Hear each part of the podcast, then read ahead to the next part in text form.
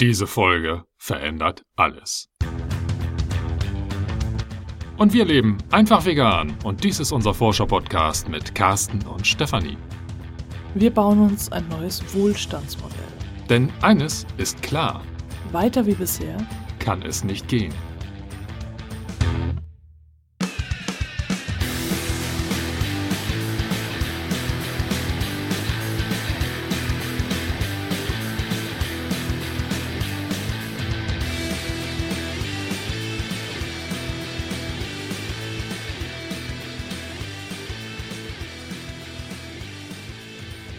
In dieser Folge wird Carsten ganz viel sprechen, denn Carsten hat mal wieder ein Buch gelesen, ich habe es nicht gelesen und deswegen erzählt Carsten jetzt erstmal, was das für ein Buch ist. Ich versuche mich trotzdem kurz zu halten. Also du hast es gerade vorher schon gehört, diese Folge verändert alles. Das ist so mehr oder weniger die Adaption dessen, was auf dem Buchrücken stand oder steht.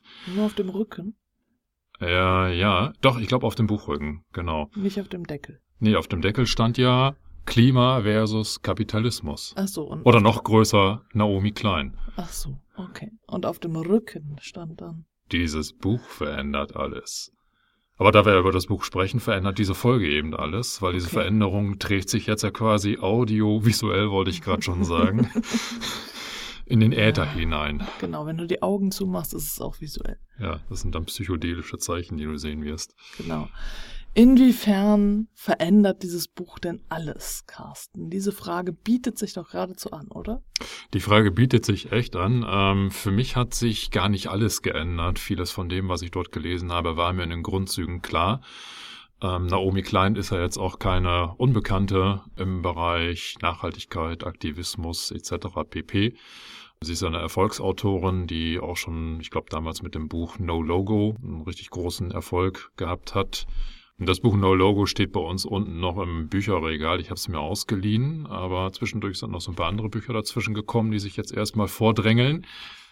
Aber ich werde es auch noch mal irgendwann lesen und ich muss damit ja zugeben, dass ich relativ spät an die Bücher und Werke von Naomi Klein herangetreten bin.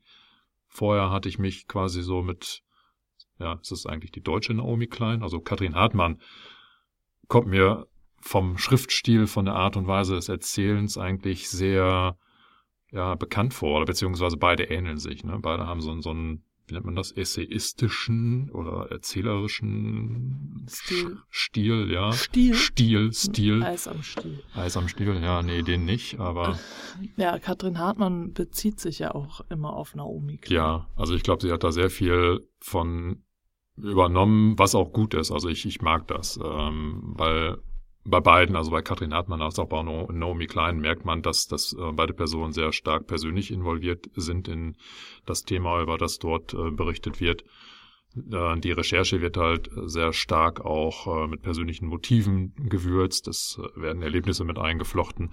Also das ist auf beiden Ebenen bei beiden Autoren gleich. Ähm, und ja, ich weiß gar nicht, warum ich vorher noch nicht mit Naomi Klein in Kontakt gekommen bin, so als Buchautorin. Also namentlich war sie mir immer schon bekannt, aber wahrscheinlich war es einfach noch nicht an der Zeit.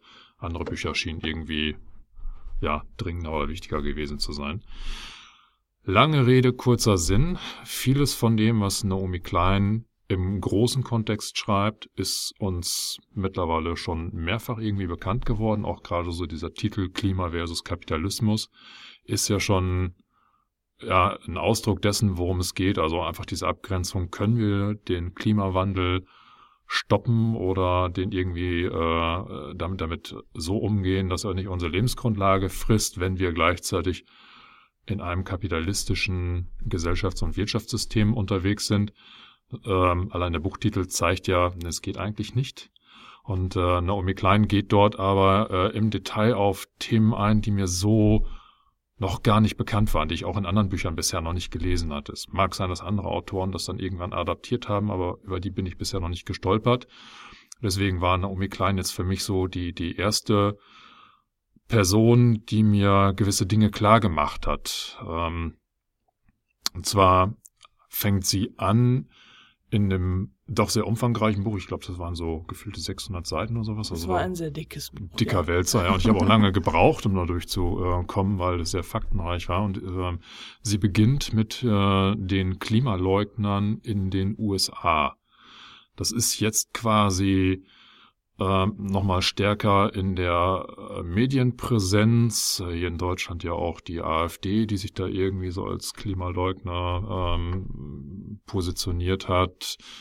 Zu dem Zeitpunkt, wo Naomi Klein das Buch geschrieben hat, hat sie sich auf die amerikanische Szene, also US-amerikanische Szene konzentriert und äh, schreibt dort auch ähm, Erfahrungsberichte über die sogenannte Heartland äh, über den Heartland-Kongress. Das äh, war wohl ein relativ prominentes Treffen von, von Klimaleugnern jeglicher Fraktion.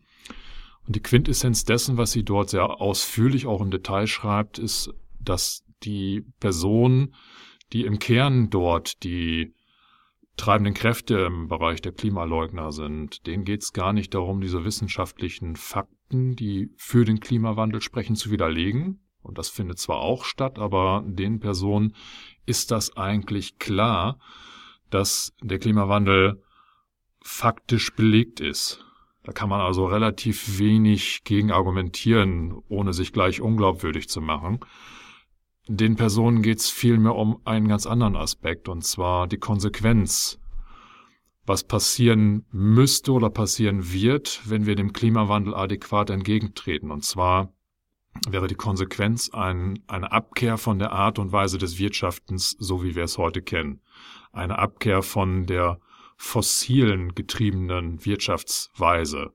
Also alle die, die fossilen Energieträger, Erdöl, Erdgas, Kohle etc., die sind im Moment eine sehr, sehr, sehr mächtige Komponente im Wirtschaftssystem mit die mächtigsten Akteure überhaupt. Und die würden quasi, wenn wir dem Klimawandel entsprechend ja entgegentreten müssen, also gebührend entgegentreten, müsste diese komplette Fossilindustrie ja quasi irgendwie abgeschafft oder runtergefahren, also ganz, ganz drastisch an, an Macht verlieren.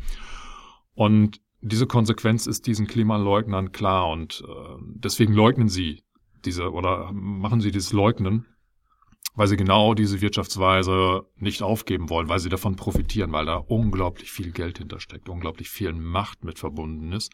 Und das alles aufzugeben, ähm, das wollen die nicht. Die sind auch durchaus sehr egoistisch getrieben und ähm, haben wirklich extrem viel finanzielle Mittel, also Geld im Hintergrund, um, um ihre Anliegen dort ähm, ja, als, als Klimaleugner an die, an die äh, Medien zu bringen und, und ihre Thesen und ihr Gegenargentieren gegen den Klimawandel irgendwie zu untermauern. Ähm, die können Studien in Auftrag geben, die versuchen Sachen zu widerlegen, die können Werbemaßnahmen machen, die können Lobby, Lobbyarbeit betreiben etc. Also es sind extrem mächtige Akteure im Hintergrund unterwegs, die eigentlich nur so eine Art Bestandsschutz durchführen. Die mhm. versuchen, das zu halten und ähm, zu verteidigen, was sie sich aufgebaut haben, Machtposition, Geldposition. Und das war ganz interessant, das wirklich mal so in den Vordergrund äh, gestellt zu bekommen, dass es gar nicht so um diese Diskussion der harten äh, wissenschaftlichen Fakten geht, sondern wirklich um, um Wirtschaft. So, und äh, das ist so mh, hm, fast so ein roter Faden, der sich durch das ganze Buch durchzieht, also diese, diese Machtkonstellation der Fossilindustrie. Und in einem ähm, späteren Kapitel zeigt Naomi Klein auch nochmal, was für eine Auswirkung die Begegnung des Klimawandels für diese Fossilindustrie eigentlich hätte und, und wo wir momentan mit einem, wenn wir bei der Fossilindustrie bleiben, einem sehr großen Problem konfrontiert werden. Zum einen hatte sie nochmal geschildert und sie bezieht sich da auf eine Studie aus dem Jahr 2013, dass allein die US-amerikanische Öl- und Gasindustrie damals im Jahre 2013 pro Tag 400.000 US-Dollar in Lobbyarbeit stecken konnte. Lobbyarbeit äh, bei Kongress- und Regierungsmitgliedern. Das sind natürlich, also wie auch immer diese Gelder zustande kommen, das werden ja nicht alles nur irgendwelche Partygelder oder sowas sein, aber die, die haben halt eine extrem große finanzielle Macht, um ihre Positionen auch in der Politik ähm, ja zu untermauern und durchzusetzen. Du hast gerade Partygelder gesagt, du meinst Parteigelder, oder? Nee, ich meinte schon Partygelder. Also die laden jetzt die Abgeordneten ja nicht so. jeden Tag zu einer okay, riesigen so Party ein, um, um die irgendwie einzulullen. Nee. Irritiert mit deinen Partygeldern. Ja, ist auch ein gängiges Mittel, um, um Leute irgendwie auf seine Seite zu bekommen. Ah, ne? Irgendwie ja, so eine ja. Party in Übersee oder keine Ahnung was mit, mit Jet und. Ja, okay, egal. verstehe, ich verstehe. Ja, gut. Und in Amerika ist es ja nochmal ein Tacken extremer, dass Politik und Wirtschaft sehr stark miteinander verflochten sind. Äh, viele Wirtschaftsakteure sind ja in der Politik tätig und andersrum ja auch. Hier in Deutschland nimmt man das ja auch ab und an mal so wahr äh, mit äh, Schröder und ähm, ja, Tönnies. Ne? Ähm, ja.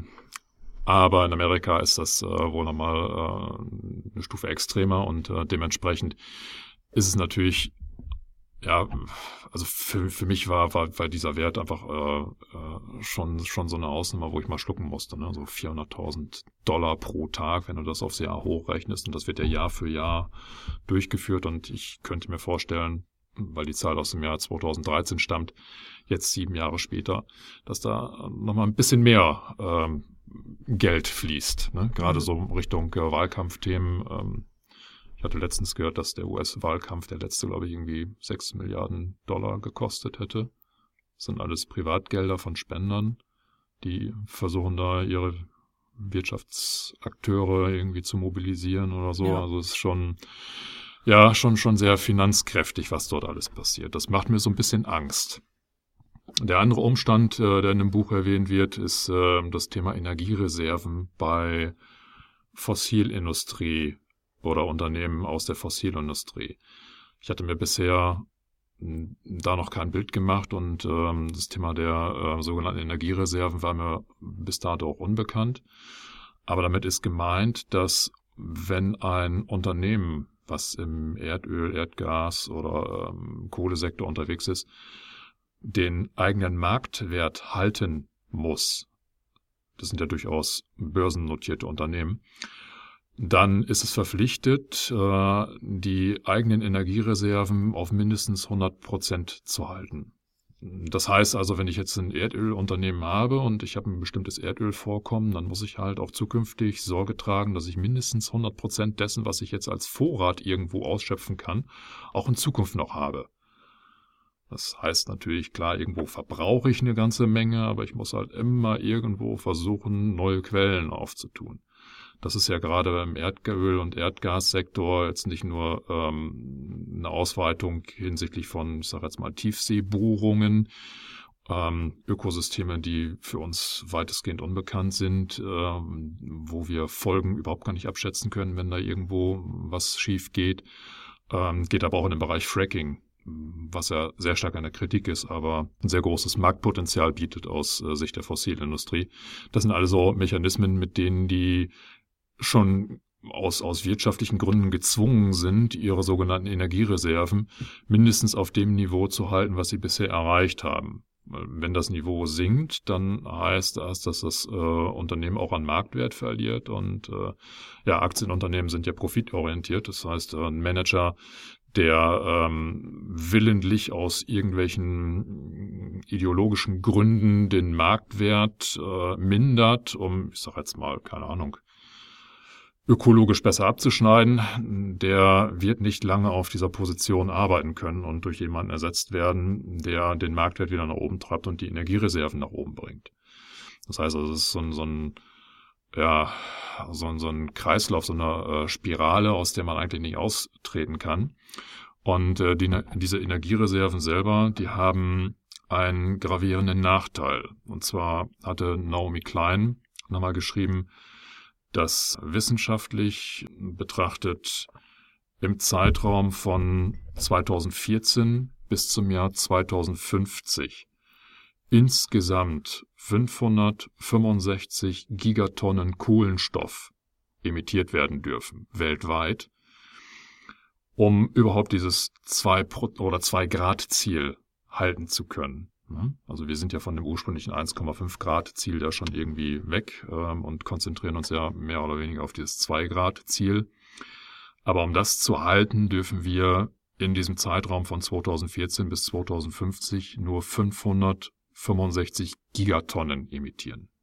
Ich sage jetzt nur, das ist schon eine riesige Menge. Nur deswegen, weil, wenn man sich jetzt anschaut, wie aktuell die Energiereserven aller staatlichen und privaten Förderunternehmen weltweit aussehen, aus dem Fossilindustriebereich, dann kommen wir, und das ist eine Zahl aus dem, 2000, aus dem Jahr 2011, auf einen Wert von 2795 Gigatonnen. Also im Klartext, die Förderunternehmen haben ungefähr fünfmal so viel Energiereserven jetzt schon, oder zumindest zum Zeitpunkt 2011 im Hintergrund, fünfmal so viel, wie wir überhaupt noch emittieren dürfen, um dieses Zwei-Grad-Ziel zu erreichen. So. Die werden jetzt ja nicht aufhören, ihre Ölvorräte zu verbrennen, sondern ja. deren Geschäftsmodell besteht darin, genau diese Energiereserven zu schürfen, neue Energiereserven aufzutun und möglichst viel Kohle zu verdienen, also im wahrsten Sinne des Wortes. Mhm. Wir haben da ein extremes Problem. Und wir ja. reden jetzt nur von den Fossilindustrien. Ja? Also ähm, müssen wir uns äh, jetzt irgendwie über kleinere private Aktivitäten kaum noch unterhalten, wenn man diese Zahl im Hintergrund hat. Also Naomi Klein geht quasi ganz klar in die Richtung und sagt, wir müssen weg von dieser Fossilindustrie mit aller Macht.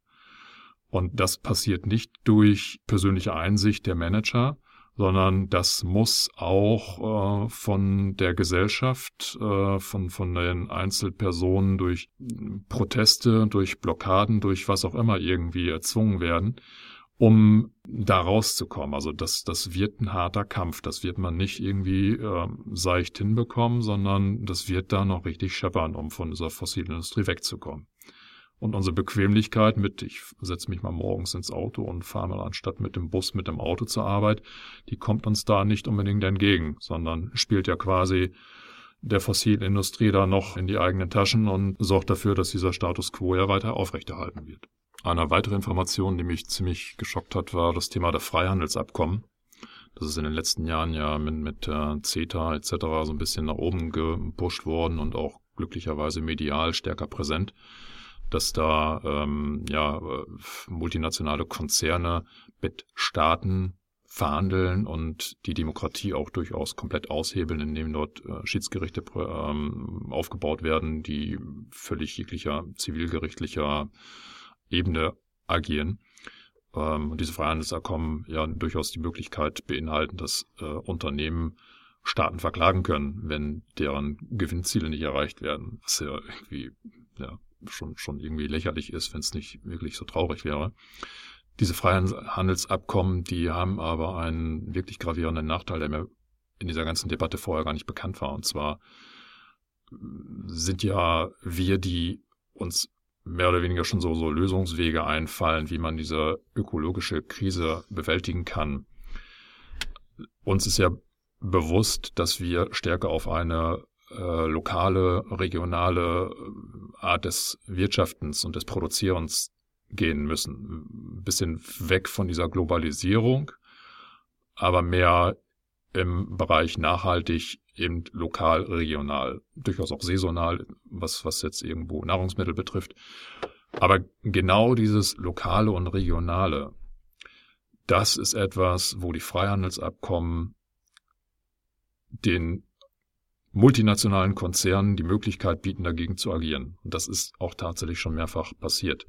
Naomi Klein ähm, bringt dort ein Beispiel aus äh, Kanada mit ein, wo ähm, kanadische Provinzregierungen sich entschieden haben, ich glaube, das waren äh, Solarzellenproduzenten und die erneuerbaren Energien in der Region zu fördern, indem auch Förderung für, äh, für Unternehmen in der Region ausgelost wurden. Und es äh, sind auch ähm, sehr viele Unternehmen in diesem Beispiel aufgebaut worden, die ähm, wirklich sehr gut floriert haben, bis dann irgendwann die Provinz oder auch der Staat verklagt wurde im Rahmen von Freihandelsabkommen, dass durch diese Konzentration auf regionale und lokale Wirtschaftskreisläufe quasi ausländische Marktteilnehmer ins äh, Hintertreffen geraten. Quasi so eine Art von Diskriminierung.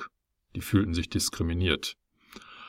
Was, ja, ich muss sagen, schon so ein bisschen pervers anmutet. Diskriminierung kenne ich in anderen Zusammenhängen, aber äh, nicht, weil sich ein multinationaler Konzern jetzt irgendwie nicht mehr äh, regional positionieren kann.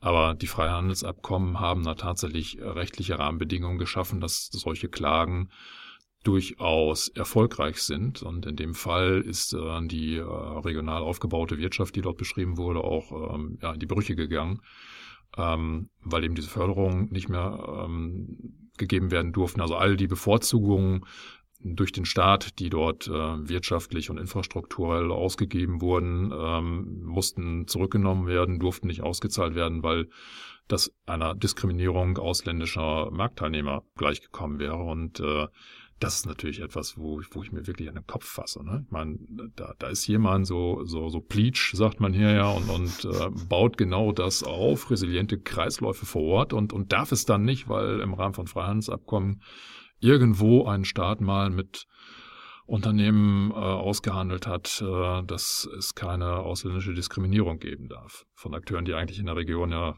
nichts zu suchen haben. Ne? Und also da müssen wir wirklich drauf aufpassen, auch als Zivilgesellschaft, dass uns da nicht noch mehr Probleme erwachsen, indem wir noch weitere Freihandelsabkommen abschließen. Das ist ja kein Prozess, der aufgehört hat, sondern der wird ja eigentlich eher verstärkt.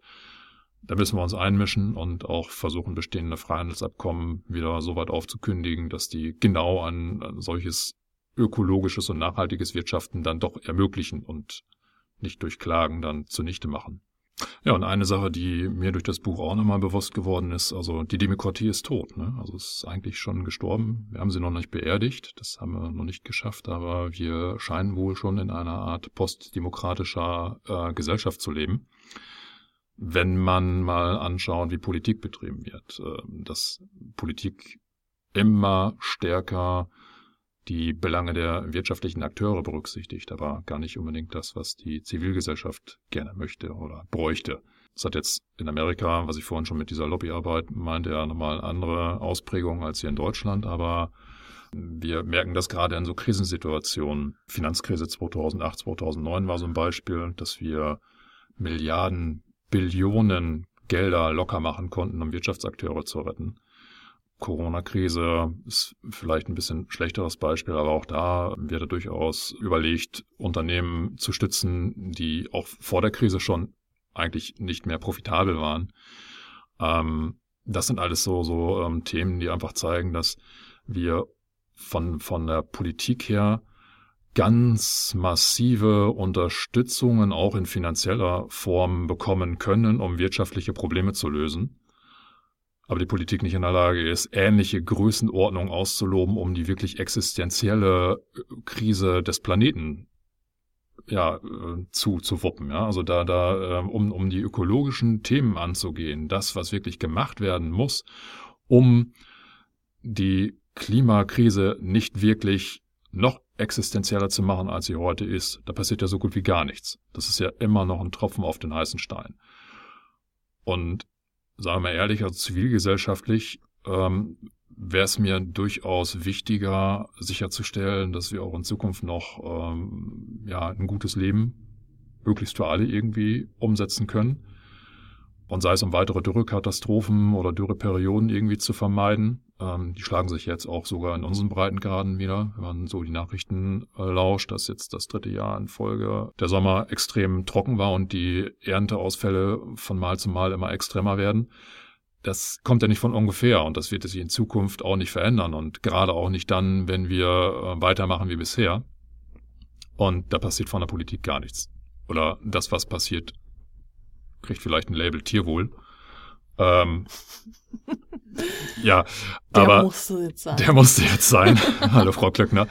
Aber es sind ja, äh, das, das, das, das sind so so Alibi-Maßnahmen, die kann man eigentlich gar nicht ernst nehmen. Nicht nicht in Angesichts dessen, was da draußen tatsächlich gerade vor sich geht und äh, mit äh, was für Lebensperspektiven wir heute und zukünftig eigentlich gerade spielen. Das ist schon ein Armutszeugnis, dass Politik da auf wirtschaftliche Belange in einem unglaublichen, also eigentlich kaum fassbaren Maß reagieren kann, aber zivilgesellschaftliche Belange wie die reine Existenzsicherung auf diesem Planeten nicht mehr ansatzweise ernst nimmt. Das mag auch durchaus andere Gründe haben. Mir geht es einfach nur darum, und das äh, stellt Naomi Klein auch äh, in ihrem Buch ähm, so raus, dass dieser Wille und diese Handlungsbereitschaft eigentlich überhaupt nicht erkennbar ist. Ne? Also dementsprechend äh, wird schon gesagt, dass wir in so einer Demokratiekrise äh, stecken, aus der wir als Ge Zivilgesellschaft durchaus wieder rauskommen müssen. Also es ist äh, nicht Aufgabe der Politiker, sich irgendwann wieder zu besinnen und äh, mehr auf die Zivilgesellschaft zu hören, sondern ähm, wir als Teil der Zivilgesellschaft müssen quasi diese demokratischen Momente wieder stärker einfordern und noch fördern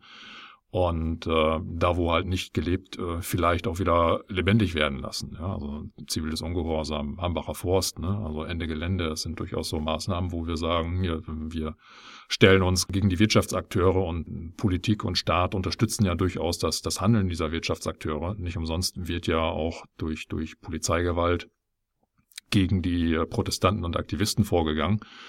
Ähm, solche hm, zivilgesellschaftlichen Aktionen, Strukturen und ähm, auch Gegenmaßnahmen, wie jetzt zum Beispiel bei Ende Gelände, müssen wir natürlich fördern und auch in Zukunft stärker ausbauen. Würdest du denn als Fridays for Future nicht dazu zählen?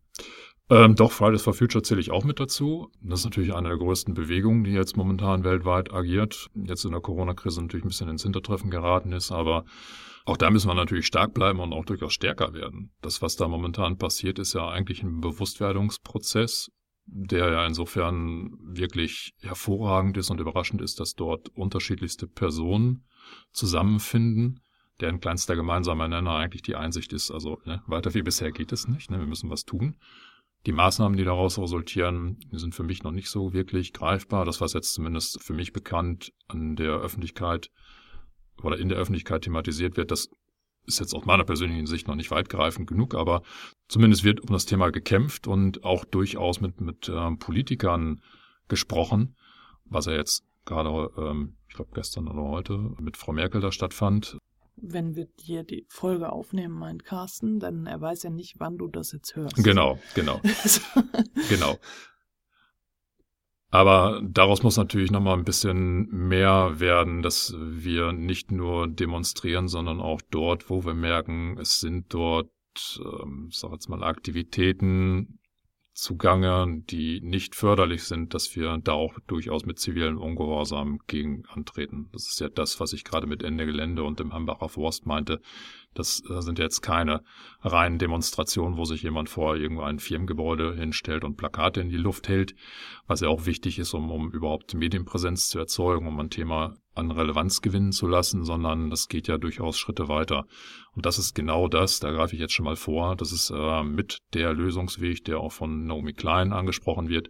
Sie nennt es, oder sie adaptiert wahrscheinlich den Begriff Blockadia. Den habe ich jetzt in diesem Buch auch das erste Mal gehört, aber ich glaube nicht, dass der jetzt von Naomi Klein erfunden wurde. Mit Blockadia meint sie eigentlich das zivilgesellschaftliche Engagement, um sich gegen Kräfte zusammen zu, ähm, und ähm, zu protestieren und auch durchaus zu blockieren, um Lebensgrundlagen zu erhalten. Also Beispiele, die sie dort einbringt, sind Aktivitäten, wo Goldminen auch durchaus, ich glaube in Griechenland oder sowas, ausgebaut werden oder geschaffen werden sollten, die aufgrund ihrer Art und Weise des Wirtschaftens einen extrem negativen Einfluss auf die ähm, Region haben oder haben würden, bis hin zum Verlust der Lebensgrundlage der Personen, die dort sind. Ähm, es gibt ja auch äh, bei anderen Aktivitäten, keine Ahnung, Braunkohle oder sowas, Diskussionen, wo Dörfer umgesiedelt werden müssten, dass in, in solchen Zusammenhängen, wo Wirtschaftsakteure auch bewusst und für, für außen ganz sichtbar wahrnehmbar unsere Lebensgrundlage zerstören, dass da Blockaden errichtet werden, dass man sich dagegen stellt, dass man äh, vielleicht auch flexibel und, und spontan guckt, wie, wie kann ich eigentlich dafür sorgen, dass diese Infrastrukturen, die dort geschaffen werden sollen, gar nicht gebaut werden können. Das muss noch nicht unbedingt so sein, dass man sich jetzt direkt vor die Goldmine äh, platziert, äh, dort hinsetzt und sich irgendwie anketten lässt, und, äh, sondern das kann auch darin bestehen, zu gucken, wie sind jetzt diese Infrastrukturen eigentlich mit, mit Versorgungslinien verbunden. Wo kommen jetzt, keine Ahnung, Rohstoffe, Hilfsstoffe oder äh, Maschinen her? Gibt es da Nadelöhre, wo ich mich vielleicht gezielter auf irgendeinen äh, Weg auf eine Straße oder auf, auf Schienen platzieren kann, um vielleicht auch die Kosten für den Transport so weit in die Höhe zu treiben, dass ähm, Wirtschaftsunternehmen vielleicht davon absehen, bestimmte Standorte weiter auszubauen, weil, weil die Kosten für den Ausbau durch die Blockaden der Zivilgesellschaft so immens in die Höhe trieben würden, dass sich das wirtschaftlich dann doch nicht mehr lohnt. Das sind so Stellschrauben, wo man im Kleinen schon viel erreichen kann. Und dieser Lösungsansatz ist tatsächlich etwas, wo Naomi Klein stärker für plädiert. Also sie, sie hat da auch ein eigenes Kapitel äh, im Hintergrund dieses Buches oder zum Abschluss des Buches, wo sie ganz klar äh, sich dafür ausspricht, dass diese Blockadia-Bewegung ein Schlüsselelement für das sein wird, was wir brauchen, um die ökologische Krise zu meistern. Ja, mich erinnert das jetzt so ein bisschen an äh, die Anti-Atom-Bewegung und die Blockade von Schienen äh, für Castortransporte, die ich äh, damals als Kind noch miterlebt habe und die aber eigentlich nichts gebracht haben. Also das ist halt das, was ich eigentlich, was ich so ja, davon mitgenommen habe. Die waren zwar alle mit Begeisterung dabei und haben sich da, also zumindest in meinem Umfeld, auf, äh, auch an Schienen anketten lassen und sowas alles, aber die Castor-Transporter sind trotzdem vorbeigerollt und sind jetzt nicht über die Drübe gerollt, aber sie sind trotzdem gerollt und das Zwischenlager von dem, was eigentlich ein Endlager quasi ist, von dem äh, ich damals wusste, existiert auch heute noch und es ist halt alles schon Jahrzehnte quasi fast schon her. Also weiß ich jetzt nicht, ich will jetzt keine dystopische Stimmung hier machen, aber irgendwie denke ich, muss es da noch mehr geben. Hm, ich will es noch nicht mal so negativ sehen. Also klar, damals sind ja direkte Aktionen. Ja, die äh, Castor-Behälter sind weitergerollt, Atomkraftwerke wurden weiter ausgebaut und weiter betrieben. Ich glaube aber, wenn die Anti-Atom-Bewegung das damals nicht gemacht hätte, hätten wir jetzt auch nach Fukushima kein ähm, Atomausstieg-Szenario in Deutschland. Ich glaube, dass solche Aktionen wie damals dazu geführt haben, dass ein Grundbewusstsein in der Bevölkerung existiert, und auch die politischen Entscheidungsträger wissen, dass äh, beträchtlicher Teil, ich hoffe auch ein Großteil der, der äh, deutschen Bevölkerung sich klar gegen Atomkraft ausspricht und deswegen dann auch nach Fukushima, was aus meiner Sicht auch deutlich zu spät war, ähm, Tschernobyl hätte schon gereicht, ähm, dass da dann doch irgendwo politisch dann die Schlussfolgerung rausgezogen werden konnte und der Atomausstieg besiegelt wurde. Ich habe jetzt gerade nochmal gedacht, vielleicht ist eben auch der Unterschied zu damals, dass es heute halt Social Media gibt und die Vernetzung übers Internet und mhm. die Politiker äh, und Politikerinnen und auch vielleicht die Wirtschaftsakteure auch über diesen Weg halt viel stärker unter Druck gesetzt werden können. Also so ein Social Media Shitstorm äh, ist halt viel wirksamer als äh, in der Regionalzeitung irgendwie ein Bericht äh, darüber, wie blöd doch äh, die Atomenergie ist oder so. Also von daher ähm, haben wir vielleicht heute einfach auch eine viel äh, weiter wirkende Stimme, also viel größere Möglichkeiten als äh, damals, äh, dass wir unsere Meinung auch viel, ja, viel weitergehend verkünden können. Ja, das stimmt. Also wir haben da tatsächlich eine, eine globalisierte ähm, Bewegung die, also so eine Gegenbewegung, so eine Protestbewegung, die sind untereinander auch durchaus sehr eng miteinander vernetzt. Bis hin zu, ähm, ich attestiere jetzt mal so auch Kurznachrichtendienste, um sich ad hoc zu Protestformen zusammenzufinden. Mhm. Ähm, das führt natürlich auch dazu, dass das merkt man ja bei diesen Wirtschaftsgipfeln, äh, ne, G20, ähm, hat man ja zuletzt hier in Hamburg gesehen, dass das waren ja nicht ausschließlich nur Hamburger Einwohner, die da protestiert haben, nee. sondern die kamen ja von, von überall ja. her. Ne? Und das ist natürlich etwas, vor 20 Jahren wäre das nicht in dem Maße ähm, ja gewesen. Das ist ganz klar eine Konsequenz aus der guten Vernetzung, dass ja auch das Bewusstsein da ist, dass mhm. wenn wir hier in Hamburg so einen G20-Gipfel haben, hat das, was dort beschlossen wird, Auswirkungen auf, ich sag jetzt mal, keine Ahnung, Anwohner in, in Südamerika. Und äh, die Aktivisten dort vor Ort, die äh, überlegen sich dann auch schon mal, ob sie dann irgendwo Richtung Hamburg, tingeln, um dort dann mit zu protestieren. Ne? Auch das ist äh, ein Aspekt, den Naomi Klein da vorhält und, und benennt, dass äh, genau diese Vernetzung ein wichtiges Element ist, dass äh, nicht nur lokale und regionale Aktivitäten dann stattfinden, sondern auch Personen mit reinkommen, die vielleicht örtlich gar nicht von der Maßnahme betroffen sind, aber im übergeordneten Sinne schon betroffen sind und, und sich da auch dafür engagieren, dass, dass da auch so eine Solidarität dann stattfindet, ne? dass man sich untereinander solidarisiert und an einem Strang zieht und dadurch die Bewegung insgesamt größer macht. Ne? Ja, damit habe ich eigentlich schon so die, die Quintessenz des Buches so ein bisschen vorweggenommen. Also Blockadia ist, ist eins der äh, mächtigsten Schlüsselelemente. Aber ein Thema hatte ich jetzt bisher noch nicht erwähnt, was im Buch auch thematisiert wird. Ähm, ein Thema, was thematisiert wird, genau. Und zwar geht Naomi Klein auf die Klimaschuld ein. Klimaschuld kommt mir jetzt bei meinen eigenen Recherchen immer häufiger äh, über den Weg oder läuft mir über den Weg. Äh, Naomi Klein stellt in dem Zusammenhang nochmal auch die Historie in den Vordergrund. Äh, mittlerweile finde ich ja dieses Aber der Chinese-Argument immer ganz toll, ne? Das, das, äh, ähm, der Russ. Genau. Das, äh, in dem Moment, wo das eigene Verhalten irgendwo kritisiert wird, gerade im ökologischen Kontext, dann ja immer wieder gesagt, ja, aber solange der Chinese da, ne, weiter und bla bla bla und brauchen wir auch nichts und ja. Ähm, das relativiert sich so ein bisschen, wenn man über die, die Klimaschuld nachdenkt. Und Naomi Klein führt dort ein Beispiel an, auch die Thematik Kolonialisierung und, und Sklaverei. Ähm, ja, da äh, finden ja auch Diskurse und Debatten statt, inwiefern Sklaverei und, und Kolonialisierung überhaupt die, die Grundlage für unser westlichen Wohlstand darstellen. Mhm. Da ist die wissenschaftliche Lage in Einzelfällen immer noch so ein bisschen äh, in der Debatte. Ähm, in Nuancen streitet man sich da. Aber Naomi Klein sagt, hinsichtlich der Klimaschuld gibt es ganz klar die Möglichkeit, wissenschaftlich nachzugucken. Das sind ja durchaus so, so ich sag jetzt mal, Kernbohrungen in, in, ähm, in der Arktis oder sowas, ja, äh, um zu gucken, welcher Kohlenstoff kommt eigentlich aus welchem Meer, aus welcher Nation. Das kann man historisch eigentlich äh, mit wissenschaftlich, mit modernen wissenschaftlichen Methoden exakt nachweisen und kann so nachzeichnen, dass dort, wo das Wirtschaftswachstum in der Vergangenheit stattfand, also quasi im Rahmen der Industrialisierung, haben die Nationen zuerst angefangen, ich sage jetzt mal ganz platt, die Atmosphäre zu befeuern. Mhm.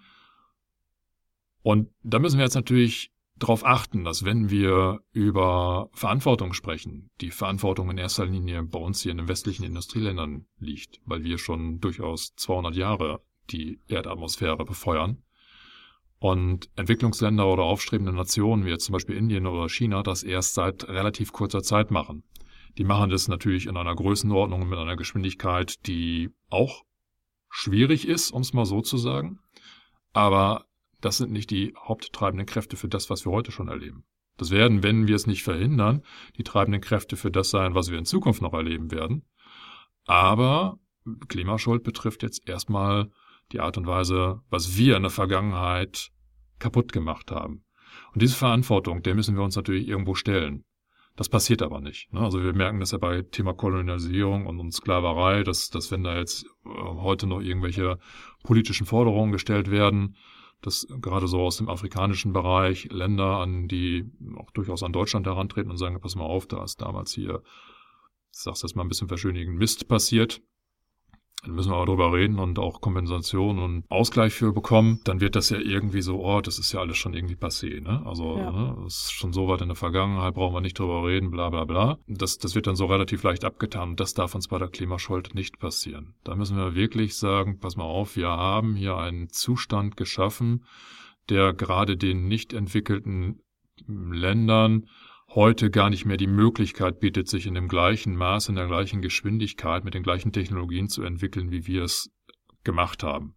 Das darf uns aber generell nicht passieren, oder? Es ist generell nicht in Ordnung zu sagen, ja, ist schon so lange her, deswegen Nee, darf es nicht. Das, also ich finde das. Weil du meintest, dass das ist, passiert halt dann und aber hier darf es uns nicht passieren. Ich wollte nur ein Beispiel anbringen, dass das so passiert. Ja, aber ähm, es ist trotzdem nicht okay. Das es ist absolut. Nee, nee, also nee. Ich finde es zum Kotzen, um es mal so ähm, platt auszudrücken. Das ist etwas, wo ich mit dem Kopf schütteln kann. Aber das passiert ja. Das ist ja, das ist ja Fakt. Ne? Also, dass, dass wir damit mit äh, zweistelligen Millionenbeträgen versuchen, eine historische Schuld zu begleichen, die eigentlich vom humanitären Standpunkt gar nicht bemessbar ist. Ja? ja. Mhm. Ähm, es ist ein absolutes Trauerspiel, was da stattfindet. Ne? Und wenn politische Akteure schon, schon an der Front, wo der menschliche Aspekt, der so weit im Vordergrund steht und, und greifbar ist, wenn die da schon so schludern und das nicht ernst nehmen, dann ist ja bei einer abstrakteren Thematik wie der Klimaschuld ja, weiß ich nicht, das, das äh, wird ja noch ein größeres Trauerspiel. Ne? Aber da kommen wir nicht raus. Also wir, wir haben den Karren in den Sand gefahren. Das waren unsere Vorfahren. Kann ich heute persönlich nichts zu tun, ja. Aber ich kann die Konsequenzen daraus ziehen. Und äh, die Konsequenzen daraus ziehen heißt, von meinem eigenen Wohlstand durchaus mal ein paar Schritte zurückgehen und überlegen, was brauche ich davon wirklich?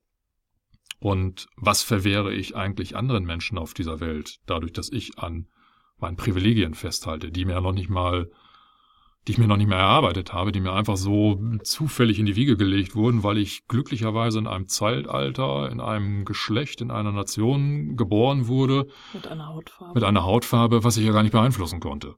Das hört sich jetzt aber so an, als wäre es gut, wenn du das erarbeiten würdest. Das ist so ein Glaubenssatz, weißt du? Dass Arbeit immer hart sein muss und dass du dir das verdienen musst. Ich, ja, ist, ist nicht der Fall, aber. ich wollte es nur mal so sagen. Ja. ja. Das klingt so, wie du musstest dir aber verdient haben. Ja, ja, genau. Aber dieses Argument kommt ja. Und ja. das wollte ich entschärfen, indem ich sage, das spielt eigentlich gar keine Rolle, ob du es erarbeitet hast oder nicht. Es ist ja halt in der Wiege gelegt. Du hast aber gesagt, du hast noch nicht mal erarbeitet. Ach so, sorry, noch falsch ausgedrückt. Ja, oh noch nicht mal das hast du gemacht. Ja. Schieb. Aber auch, ja. Also. So, ähm, okay. Ich habe dich unterbrochen. Ja, also ähm, ich finde diesen Ansatz der Klimaschuld unglaublich wichtig, auch gerade in den Debatten mit den aufstrebenden Schwellenländern. Im Hinterkopf behalten, wir haben 200 Jahre lang mehr Schuld auf unseren Schultern als jetzt der Chinese. Der Chinese. Ein anderer Aspekt. Was ist denn mit der Chinesin? Sind das nur Männer? ist es nur ein einziger Chinese. Wie genau meinst du das? Ja, können wir uns jetzt auch drüber unterhalten, genau. Genau, also was wolltest du sagen im Endeffekt? Äh, also im Endeffekt ist es ja auch tatsächlich so, und das ist eine traurige, traurige Realität. Oh, es ist schon so traurig, dass ich den Stottern komme. Dass das, was momentan in Indien und in China als Kohlenstoffemissionen produziert wird, basiert ja zu einem nicht gerade unbeträchtlichen Teil aufgrund der Auslagerung unserer Produktion. Ja. Da, wo sich Deutschland rühmen kann, hey, super, ne? unser CO2-Ausstoß äh, geht Richtung äh, klimaneutral. Ähm, ja. Haben wir das nicht äh, berücksichtigt. Richtig, ja, das ist so, als ob ich mein, mein, äh, äh, keine Ahnung, mein, mein Ofen, mein äh, Brennofen so ummodelliere, dass äh, der ganze äh, Schadstoffausstoß beim Nachbarn landet und ich sage, mein Haushalt ist aber hier, Schadstoff rein. Dabei bin ich es, der den Ofen feuert, ja. Ich bin ja derjenige oder wir als westliche Nation, wir auch durchaus als deutsche Nation sind ja diejenigen, die bestimmte Güter anfordern. Mhm konsumieren, alle zwei Jahre ein neues Handy haben wollen, jede Woche ein neues Modeteil haben wollen, keine Ahnung was. Das wird ja hier nicht um die Ecke produziert, sondern das sind ja Sachen, die werden dann ja durchaus in Indien, China, Bangladesch, wo auch immer produziert. Und dann müssen wir uns auch nicht wundern, dass diese Nationen im Moment einfach einen wachsenden CO2-Ausstoß haben. Ja. So. Dieses Schweigen gönne ich euch jetzt mal. Entschuldigung, dass ich in das Schweigen gelacht habe. Ja, das sind so, so Facetten, die, die sind einfach absolut, ich, ich kann die Ernsthaftigkeit da echt nur unterstreichen und äh, das, das fehlt oftmals so in der öffentlichen Debatte, ne? Wenn man sich da so irgendwo Kommentare oder Argumentationen anschaut, dann denkt man, boah, nee. Also alles nur irgendwie Versuche vom eigenen äh, oder die eigene Bequemlichkeit da irgendwo ähm, weiter aufrechtzuerhalten und zu bewahren. Ja, ich weiß nicht, ob diese Folge jetzt tatsächlich alles verändert hat. Äh, Genau, was hat sie denn jetzt? Was, was verändert sie denn jetzt bei dir? Also bei mir hat sie das Bewusstsein verändert. Äh, ich, Das, das Buch hat es bei dir verändert. Ja. Das Die Buch. Folge vielleicht nicht, aber das Buch. Ja, genau, das Buch war ja vor der Folge und hat dann schon mal diesen Bewusstseinsschenk getan. Ja, das, was ich am Anfang gesagt habe, also so die grundlegenden Themen, der Tenor oder der Kontext, der war mir ja schon durch, durch andere Literatur bekannt. Aber nochmal so dieses Hervorstellen, ähm, was für Akteure sind da im Hintergrund, auch dieser Stellenwert der Fossilindustrie. Ne? Das ist, äh, fand ich echt erschreckend, das war mir so nicht bewusst. Ne? Ich bin, was Fossilindustrie immer so gewesen, ja, okay, dann ist jetzt so die Reaktion der Wirtschaft, äh, keine Ahnung, Elektroauto, äh, Energiesparhäuser etc. pp.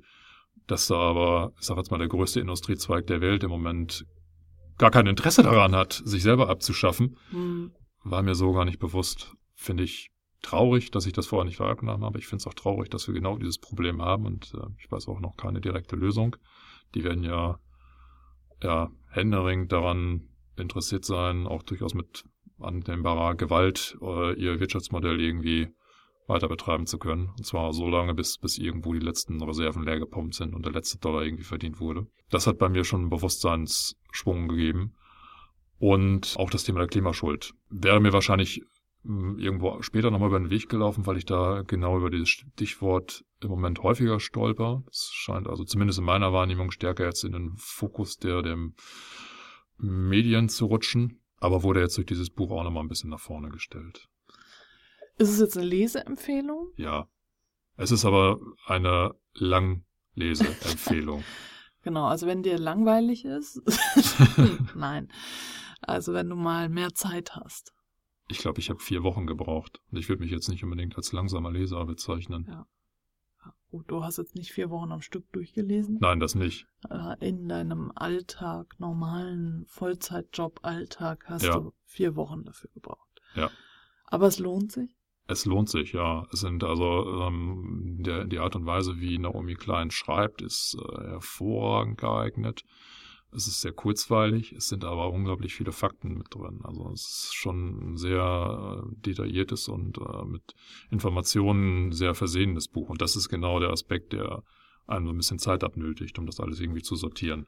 Gut, jetzt neige ich auch dazu, mir sehr viele äh, Sachen aus dem Buch rauszuschreiben, weil sich das dann dadurch besser einprägt. Das kann natürlich den Lesefluss auch noch ein bisschen verlangsamen, aber ähm, Das müsstest du nicht tun, es sei denn, du möchtest auch darüber sprechen. Ja, ich glaube aber auch unabhängig davon, ähm, ich hätte, ich, ich hätte es jetzt nicht innerhalb von, von drei, vier Tagen irgendwie durchlesen können. Dafür ist es einfach zu wuchtig und auch zu wichtig. Na, dann ähm, danke ich dir, Carsten, dass du dir die Zeit genommen hast, dieses Buch zu lesen für uns alle. Aber gerne doch. Das, also, Da nicht für. Da nicht für, genau. Also, da nicht für. Ja, ich äh, möchte diese Folge auch noch wieder mit Dank beenden, nicht nur an Carsten, sondern auch an unsere Steady-Unterstützer und Unterstützerinnen. Da ist jetzt auch wieder Zuwachs gekommen und ich freue mich, wir nähern uns tatsächlich der 100-Euro-Grenze, also bald könnten wir es geschafft haben. Juhu, danke. Danke.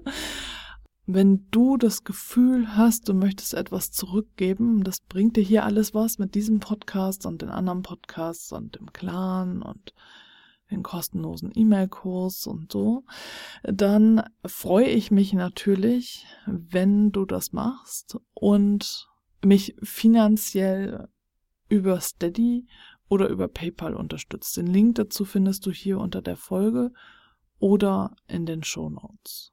Das war's. In diesem Sinne, In der Metropolregion Hamburg sagt man Tschüss.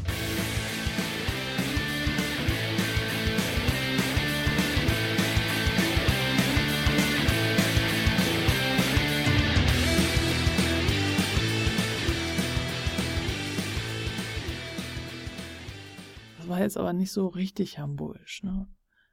Ne? Nee. Und auf Wiederhören. Prosit.